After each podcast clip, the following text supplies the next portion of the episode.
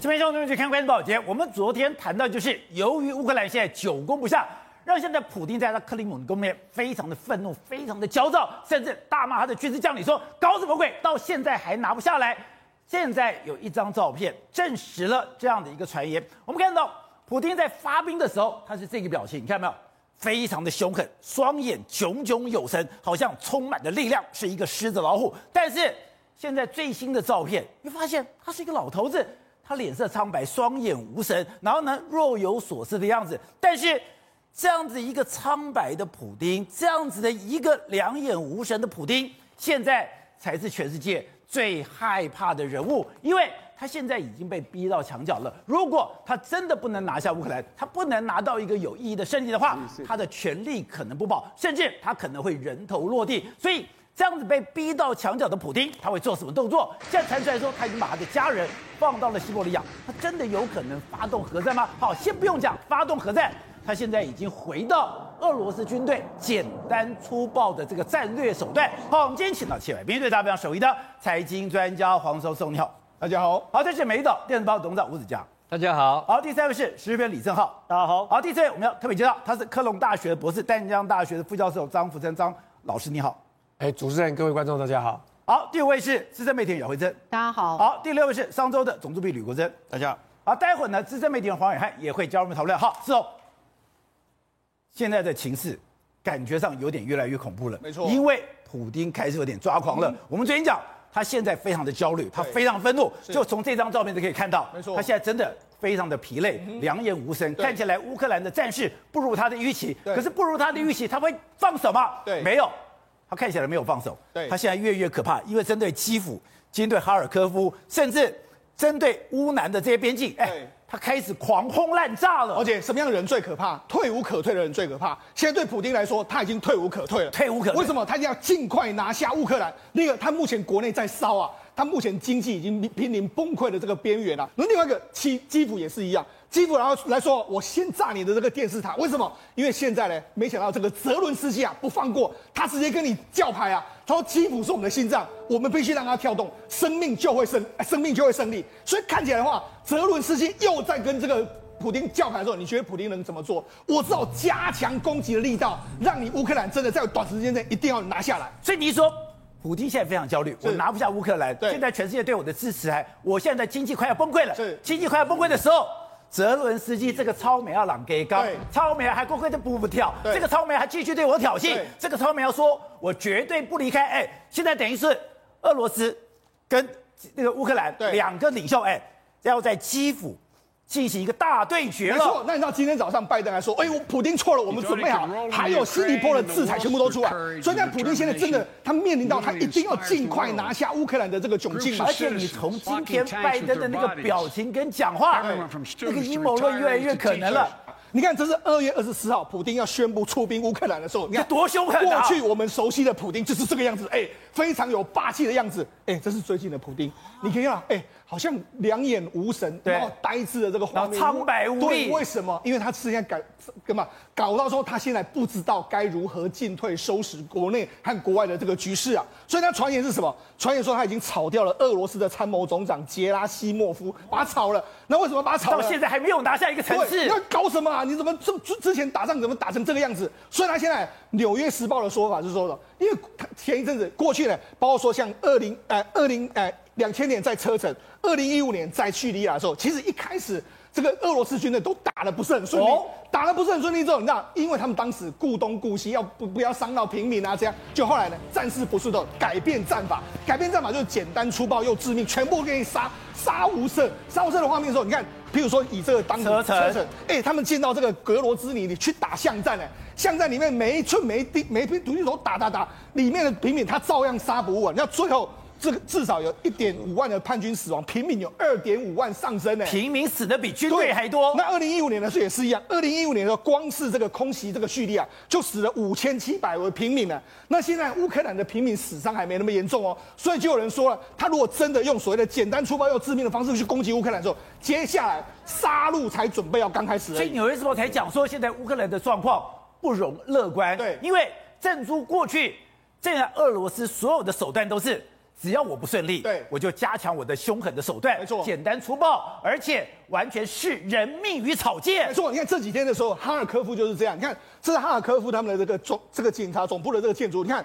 马马上飞弹就直接命中，命中之后，你看开始烧，烧的时候呢，当当地的当然拼命的在完全给他这个进行一个打灭火的这个情形，包括他们的空军基地啊，你看空军基地也是一样，炮炮火连连，一个晚上，哎，这是晚上的画面里面，整个晚上好像宛宛如是白天这样一个情形。那包括说像那哈尔科夫附近来说啊，已经有开始有伞兵开始进来了。那到目前为止来说，哈尔科夫跟周边每天都在响起所谓空袭警报，因为他们这个伞兵已经准备要跳跳下去了。另外，他们弹药库遭到这个轰炸的局面，所以你看，哎，它是等一般的建筑、一般的道路全部都被炸毁了。就说是让路上的这个，你看车子车辆完全，还有你看建筑旁边的这个车辆完全都被炸毁。所以它现在已经完全用所谓的不不分青红皂白的完全的炸。另外，除了在这个哈尔科夫之外，他在这个因为现在一定要拿下基辅，对，要拿下基辅的时候，基辅有一个交交通要道，就是米米米啊日托米尔，日托米尔这个地方，哎，保洁到晚上的时候，这是晚上的时间点。哦不断的有火光爆爆爆爆爆，不断爆，甚至连医院附近的医院附近的民宅都被炸，医院都放全部都被炸。那很多人就说：哇，这怎么会怎么会是这个样子呢？那这是白天的时候，白天的时候，宝杰，你看这是什么画面？你看这个画面是有一个人他在那边拍影片的时候，就没想到看到路上有一个坦克车打过来的时候，哎，就刚好打在他的面前哎。你看他的面前，你看你仔细看到他一个炮这样打过来。刚就打到面前哎，那这他他觉得太夸张了，那是坦克炮哎，坦克炮，因为为什么？因为在日托米尔这边有他们的基这个所谓第九十五旅的这个乌克兰的基地，当然这个地方也是乱狂轰乱炸，你看这个很显然是一个平民拍到了这个影片啊，他就在他面前这样子就开炮，你知道在坦克旁边听到那个炮声有多可怕吗？你就知道这个真的是所有乌克兰的人现在在遭受怎样一个状况。包括说你看，因为那基辅电视塔也变成是目前俄罗斯要攻击的目标，因为这几天的时候，不是包括泽伦斯基啊，还有乌克兰所有高官都用这个电视啊，一直在跟发表演说，维持这个整个乌克兰的民心士气。所以他们就说，哎，我们要根据针对所谓第五十哎七十二主要信息和心理作战中心，然后把它打击。所以你看，现在这个炸弹不断的轰炸这个电视塔，务必要把电视塔给打掉。所以呢，整个目前的这个整个乌基辅当地也是不断的有火光不断的四射的这个情形。好，那刚刚讲的是现在。大家最担心的是他的第二轮攻击要开始了，是的。而且刚刚讲的，他第二轮攻击里面最大的，我想啊最强的坦克部队，对，还有它最大的杀伤力武器，对，才要上场了。没错，实际上我们刚才讲的都是北部的这个战场，南部也是一样。马利波这个地方，你看马利波的这个街头非常多的这个枪战四起，这是空战的画面也是非常多。你可以看到都有非常多火花四射的这个画面。这是他们五十二卡五十二的攻击直升机抵达马利波。马利波是什么？在巴在这个顿巴斯克那附近，它是位于这个非常重要的海港。如果打通这个海港之后呢，把这个所谓这个乌东所有的叛军可以过来一起，他们讲准备要会师要往北。另外一个还有赫尔松。赫松这个地方啊，是在奥德赛旁边。他们也是一样，他们现在战车不断的进入哦。你看，这是他们俄罗斯公布的，我已经进入到赫尔松的市中心所在的位置。这个城市已经被我们拿下来了，还有很多军队，你看抵达这个他们赫尔松的中央车站。所以赫尔松已经拿下来了之后，你你就知道，我们用这个地图来看，哇，哦赫尔松就是约莫是在这个赫尔松约莫是在这个位置。对，这个位置你看，这完全奥德萨都打通了。另外一个，他们现在在这个马马尔马利波这个地方打也打。所以讲，他们现在整个完全打通了往北的这个路线。如果能够完全会师的话，就可以挥军北上。这是哈尔科夫这个地方，在这个地方。另外就是基辅这个地方。所以他现在等于是把主要城市全部打下来之后，所以我先稳定边界，稳定边界了以后。基辅大决战就会开始了。没错，他现在等于是说，把这个海边的这个港口完全都占领之后，你已经没有所谓出海港。然后我就哈尔基夫南边如果互相打通，可以往北，然后哈尔基夫也可以往这边来。还有原本的基辅将完全会师到基辅来，打得你片甲不留。所以这就是俄罗斯目前的战法。你知道他现在，因为这很多南部城市都被拿下，他。这个哈尔基夫呢，有可能在短时间内，因为伞兵都进去，如果都没拿下来之后，真的最后的决战点就会落在基辅这个城市里面。所以现在真的要天佑乌克兰。刚刚讲的乌克兰人的勇敢振奋了全世界，甚至也振奋了台湾。对。可是你说乌克兰面对的挑战可能还刚要开始。没错，你看目前为止来说的话，整个基辅这个。俄罗斯已经有一千五百名的这个军队，还有六十二公里外有这个所谓六十四公里外有所谓坦克车，慢慢的进来，慢慢的逼近，所以未来几天的时间里面可能会出现所谓的基辅大决战的这个画面。所以现在是泽伦斯基跟普京的最后对决。对，没错。那你知道，事实上为什么？为什么我们说，哎，泽伦斯基为什么他这一次完全不怕？我们可以看到，不止泽伦斯基不怕，你可以看到现在乌克兰或者是基辅里面的这个城市里面，你看这是什么？乌克兰乌克兰民众他们在排队，在什么枪支外枪支店外面大排枪，他们就说我们要领我们的枪，领枪之后我们要自己自己知道说，哎，你说这个排队是买枪的，对，买枪的，购买一些步枪或者猎枪来保护自己哦。那那他们就在那边教他们说，哎，你们怎么清枪啊？怎么样发射啦？另外一个，那一般的民众。他们在路路边啊，他们就装这个沙包堆这个路障。另外一个还有包括说制作汽油弹，我们这里面不是讲吗？他们连国防部都教你怎么做汽油弹，这样的真的，他们街上都是这样的画面哦。甚至你看，这很多很多这个乌克兰民众看到这个俄罗斯的军车，哎，他们去挡，哎，他们用肉身去挡，甚至还用木棍在那边打打打。对，你就觉得说，哎，他们不怕吗？他们为什么不怕？宝姐，为什么他们不怕？因为他们协议里是。哥萨克骑兵的后裔啊，那令欧洲人闻之丧胆的哥哥萨骑骑兵的后裔，他们乌克兰人还有俄罗斯人，某些这个地方过去就是乌萨在哥萨克骑兵的最主要的地方。你看，哎、欸，他们完全看到战车，他们是完全扑上去，对，看到这些要攻击的目标是这个样子。那为什么？因为他们协议里就留着哥萨克民主的哥萨克骑兵的这种血统，专门是非常彪悍又强悍的一群人，那是天下第一骑兵哎，你看。哥萨克民族的后裔在跟你叫牌，另外一个外面的全世界对你进行一个包围，所以他现在只能够说用简单粗暴又致命的方式，一定要短时间之内拿下乌克兰。董事长，现在全世界焦点都放在基辅，刚刚讲的基辅外面已经有六十五公里，现在大军还在陈列当中，而且现在基辅连他的广播电台的这个发送网都已经被轰炸了。现在大家讲的，连纽约时报讲，每次。俄罗斯碰到了阻碍以后，他就会用最更简单、更粗暴的方式来对他的对手，对像车臣、像叙利亚都是一样的手段。你说现在基辅很恐怖是？现在真的普丁准备大杀，等于说大干一场了吗？现在。他已经把最可怕的杀戮武器都带来了吗？对，他今天开始推出的就是两式洞榴弹炮。两式洞，呃，那整个开始要做大规模的作战，就像我们金门炮战那个两式洞。是的，一发炮弹可以把厦门车站整个打毁的那个两式洞。他们号称一弹一楼，他一。一个炮弹可以把一栋一栋基辅的大楼一一个炮弹就就整个炸垮。换言之讲，你里面要是有什么狙击手啦，对，要对对躲的一些其他的一些部一些一些部队的话，他一动他他一个炮弹就把你就把你全部打掉了。所以今天他开始就第二个他宣布宣布跟基辅基辅的居民宣布开始开放一条绿色通道，他有一个有一个高速公路让他们全数能够撤退。他不断的宣传这个事情。就表示他开始动手了，平民全部离开，平民全部离开，因为他也要跟全世界交代嘛，所以让我让你平民走了，你不走了，在里面了，那就是我敌人。可他这样的杀戮，不像不担心跟乌克兰结下了血海深仇吗？所以他本来的顾忌一定是考虑过他攻占乌克兰之后的统治成本嘛。对，他现在完全没有办法了，因为现在普京现在掉在半空中下不来了嘛。他不再继续干下去了。你看普京，你看他国内的形势现在变多，很惨，很惨嘛。国内现在你看那个卢布的贬值，然后利率的上升，对，然后粮食的缺乏，然后整个包括这个部队的士气，整个都对他很不利的情况嘛。对，那这种情况之下，他不拼的话，不做拼命一搏的话，他可能自己政权就要。步入险境，而且他讲他要速战速决，他时间拖得越久，他的脑袋就快掉了。宝杰，我讲简单一点哈，他要讲速战速决是在出发前出兵前讲的，他要在全面作战，现在已经不可能速战速决了嘛。我昨天讲过很简单一个道理嘛，这个后面的大阴谋家是谁嘛？美国，美国今天普今天拜登已经演讲了嘛，拜登讲得很清楚，他准备好了嘛。所以他你看民调是不是上扬了？上了九趴。对啊，可怕！拜登已经赚到了嘛，欧洲各国都赚到了。我今天有看到，我今天看到演讲嘛，我看到这个泽伦斯基在欧洲议会演讲，根本就是现在二十一世纪今天的英雄人物，你知道吗？他穿了他一个绿色的破 T 恤，在那边演讲有翻译，然后演讲完了之后，而且胡子还不刮，看着脏兮兮的嘛。但是欧洲议会议员全部站起来，如雷般的掌声不停啊。三分钟在他这边一直给人家那帮，就就是荣光，就是就是荣光乌克兰最后结尾，荣耀乌克兰。一直在讲说他们的这个为了欧洲的这个这个这个安全等等问题，然后这个整个气氛都不一样啊，全部不一样，所以这个仗这个仗我觉得已经败了，普京已经败的，因为前面四天没有拿下来，对，后面现在啊是败兵求战。《孙子兵法》里面讲的很败兵求战，败兵求战。你《孙子兵法》里面很清楚，你要用这种方法打的话，你就是已经是打败了才会用这种那个微博，你就就北后头露出去啊，你就没有招了嘛。对，他完全没有招了嘛。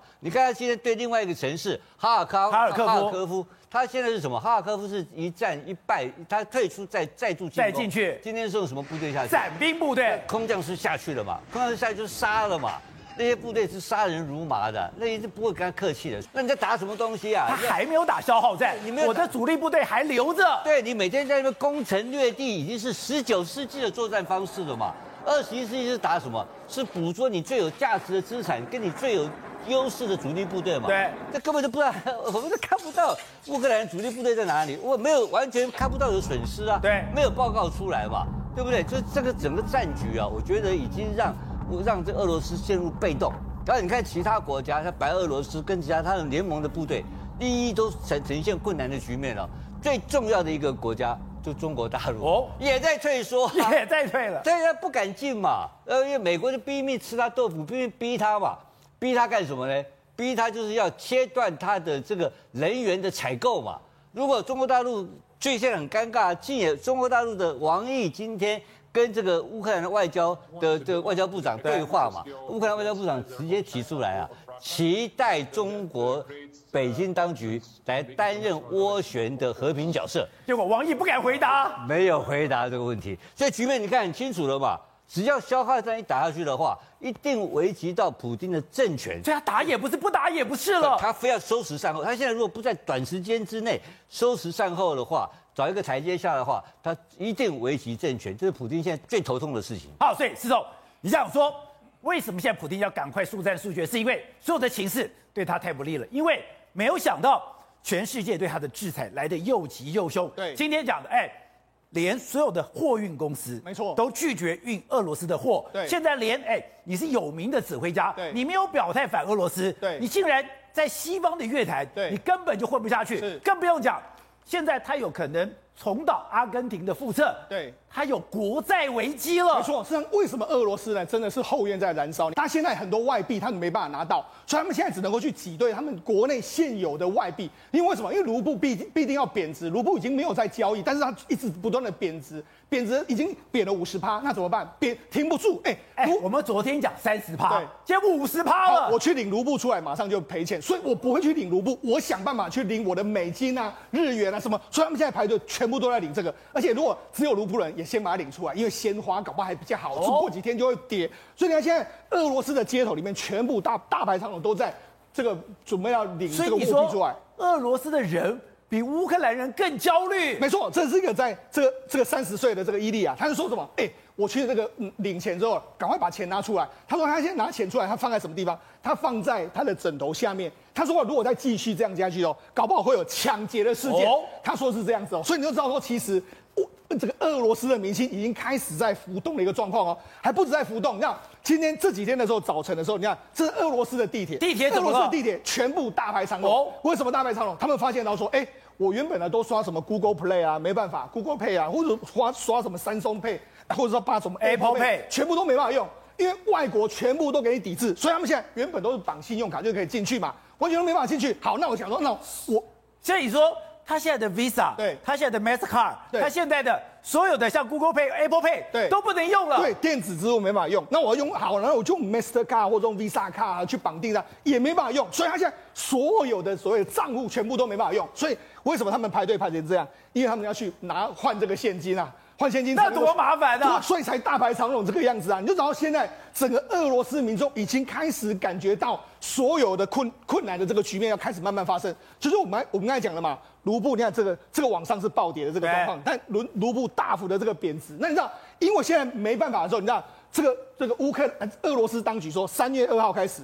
所有你知道出口一万块以上的这个都不能够出口了。出口一万块，对，你就知道现在出口哎，对，你就知道事实上现在他们已经没有这个相关的钱哦，那没有相关的钱，根本没外汇了。对，那还说什么？有有可能说要没收人民的这个存款，而且现在外国人已经没办法买股票，你看现在外国人的资产也没办法出来，所以现在等于是你完全你之前去买的那个那些东西，完全都被套在那个里面。那就那样，他还准备怎样？他说：“哎，没办法，因为那些什么受被制裁的国家企业太多了，他准备还要再砸砸一百亿去救市。可他真的有那些钱去救市？没有。所以他现在对他来讲的话，他的里面经济的这个困局是相当相当之巨大。所以大家都没有想到。”西方世界在经济制裁上面来的又急又凶又猛，而且是各个领域的。对，我们刚才讲 Apple Pay 没有，对不对？事实上，你现在如果你要去买这个 Apple 的产品，在在俄罗斯你也办法没也买不到，他全部把所有产品都完完全下架，还有很多这个中呃俄罗斯官媒的相关的 App 全部都给你下架，还不止这样，Nike 也没办法在那边买了。另外一个 Mastercard 跟 Visa 卡完全都没办法用，所以你现在。很多俄罗斯的金流完全都中断，甚至连波音公司也是一样，福特公司啊，甚至是哈雷，他现在完全都不出货给你，所以对他来讲形成一个巨大，他根本是完全变成是国际的经济金融的一个孤儿了。而且我觉得最可怕的是，今天很多制裁俄罗斯，一开始大家本来认为说，哎，制裁的力道不会太重，为什么不会太重？因为你很多制裁俄罗斯是伤敌一千，自损八百，你自损力很重，哎，就你很难想象。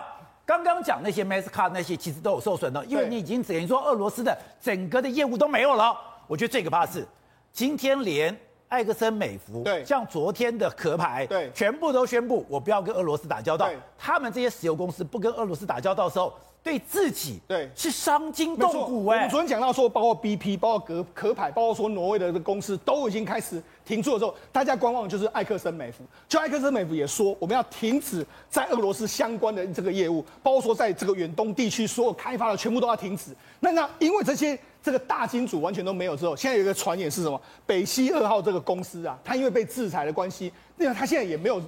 北溪号已经盖好，盖好你要 run 要资金 run，就没办法运出这个东西的时候，他可能也准备要提出一个破产的这个状况。所以你看，当初为了北溪二号，这个这个俄罗斯是多么处心积虑，就现在你因为打乌克兰之后，连北溪号搞不好本身都出现财务的危机。所以我才跟你讲嘛，普丁这一次打看似乌克兰的打打了这个，到目前为止来说的话，真的是完全不划算的一笔生意。好，张老师，你是科隆大学的政治学博士，你是专门研究欧盟的这个战略。是。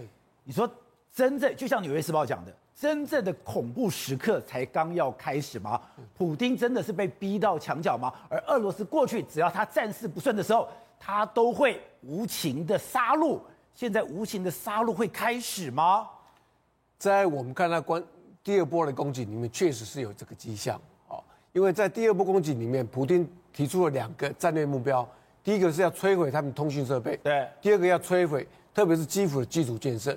通信设备，我们昨天看到说，对国营电视台，他把它轰炸下来，把那个发射台，因为他普京他现在已经看了第一波的失败，他检讨之下是看到，现在最难打的是这个乌克兰的士兵跟人民的人心士气非常旺。如果说这些网络媒体能够把它歼，把它把它摧毁掉，那这个断了这个线，那乌克兰士兵跟人民是听不到政府的一些发言，泽伦斯基的一个形象，对。政府官员不出不出来吹捧这这些事情的时候，那他们又聋又哑的情况之下，这个士气会断的。所以你说，普丁现在要做的是把泽伦斯基给消灭掉，是一个是肉体的消灭，是一个另外一个是把你声音给消灭，是没有错。加上如果说他现在积积极的密集的去摧毁这个基础建设的话，没水没电的话，人心就会涣散，那就会启动他们所谓的一个混乱的一个战局。对，那这样的话，对于普京来讲是一个机会。那我们现在比较乐观的一个判断就是说，像欧洲联盟、德国、法国的一些对乌克兰政策已经改变了。我们说以前在战争之前，德国、法国、欧洲联盟都采取比较守、比较保守的一个方式，是是希望透过谈判、外交途径来解决这个冲突。所以德国、欧洲联盟都不提供武器给乌克兰，甚至对于一些激进的一些言论都会不说，不去挑衅。让这个普丁啊失了训，然后去做一些冲突的一些做一些做法。你说他们也太纵容普丁了？对，这个批评是正确的。一开始他有一个幻想，就是说用谈判的方式，用经济制裁、金融制裁的方式，能够让他就范。但是普丁他的目的是要制造乌克兰内部的不稳定。那只要乌克兰内部不稳定，就不可能加入北约。那这能够达到他战略目标。但是战争爆发之后，我们看到说。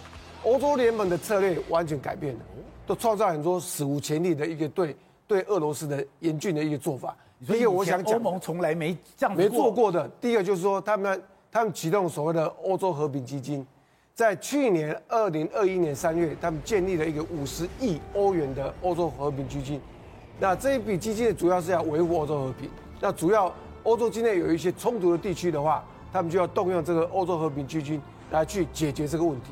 所以他在两两天前就通过决议，要给乌克兰四点五亿的这个欧元去购买一些致致致命性的武器。以前怕普丁，绝对不敢做这样的事，现在这种事都做了。对，给他钱去买买这个攻击型的武器。那第二个的是，我想讲的是，在这个战争爆发之后，欧洲国家欧盟二十七国意外的团结的去收容这乌克兰乌克兰难民。那这个是所谓的欧洲意识的表征。在我们看到说，二零一五年我们看到叙利亚、伊拉克难民进入欧洲的时候，对，波兰他以说我们是天主教国家，不收这个穆斯林人。那这匈牙利的总理欧邦说，我们家很穷，收一个难民都对我们太多。那罗马尼亚、保加利亚、斯洛伐克这些国家都拒绝收伊拉克、叙利亚的难民。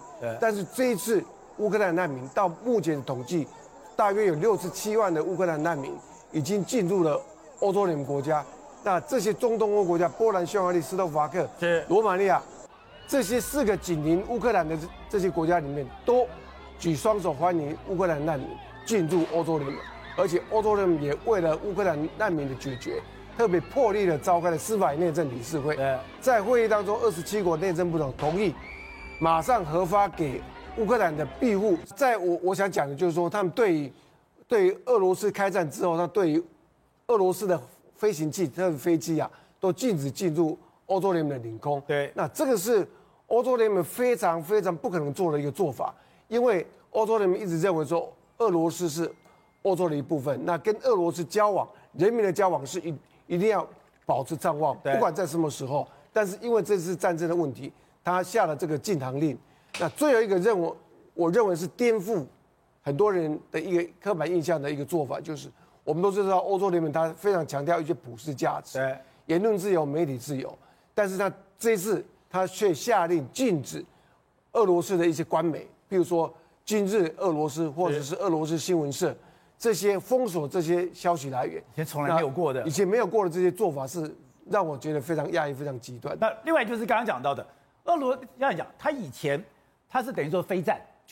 不想卷入战争，可是这一次刚刚讲到，乌克兰讲说，我欢迎佣兵部队。结果现在法国佣兵部队讲，你只要是乌克兰人，你就可以随时离开。而今天，哎，已经有五百多个士兵从法国飞往了罗马尼亚，准备进去。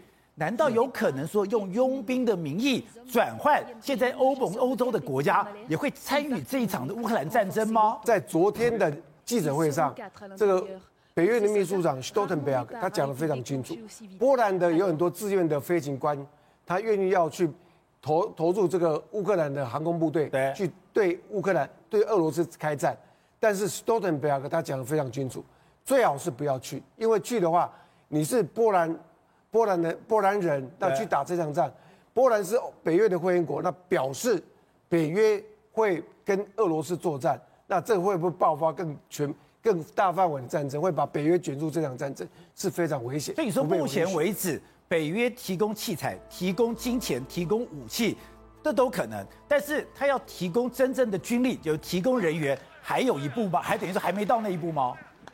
北约到目前为止没有承诺说要提供武器给他，而且北约他的武器也都是会员国所有，所以真正的北约的军事资源是只有一些固定的指挥部里面的一些。固定的设备、雷达设备、机场的关配备而已。实际的作战，比如说我们说科索沃战争、利比亚战争，这些北约去执行的一些战争，都是会员国之之间自己贡献军力去执行的。对，北约它的军力是几乎是没有的。我们看到说科索沃战争的时候，百分之八十五的军力是来自美国，其他是由法国、德国去提供。所以我现在要补充一点，就是说我们看到说第二波攻击里面，来是来的猛又来的凶。那乌克兰能不能招架这一波的攻击是最关键的。我认为，现在乌现在俄罗斯自己能不能撑得住？对，那我我是比较悲观一点来看这件事情。